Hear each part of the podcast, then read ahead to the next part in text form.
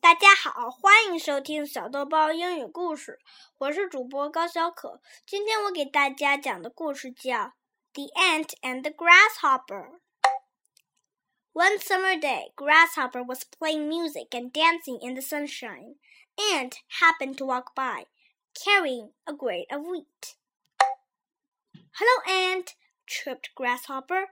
Why are you working so hard? Ant replied, I'm gathering food for winter.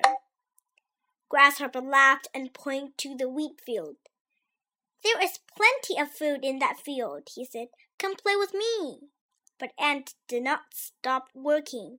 Back and forth he went, carrying grains of wheat to his underground home, while Grasshopper played music and danced.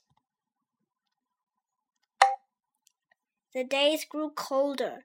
In time, snow fell and covered the ground. The snow piled everywhere in high drifts.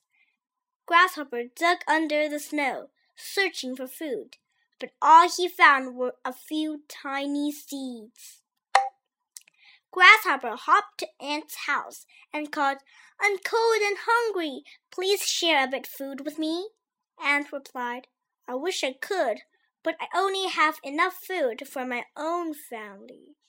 So Grasshopper was hungry all winter long. When the next summer arrived, Grasshopper worked hard gathering food, and from then on he always had enough to eat. The moral of this story is don't play until your work is done. 我的故事讲完了，谢谢大家。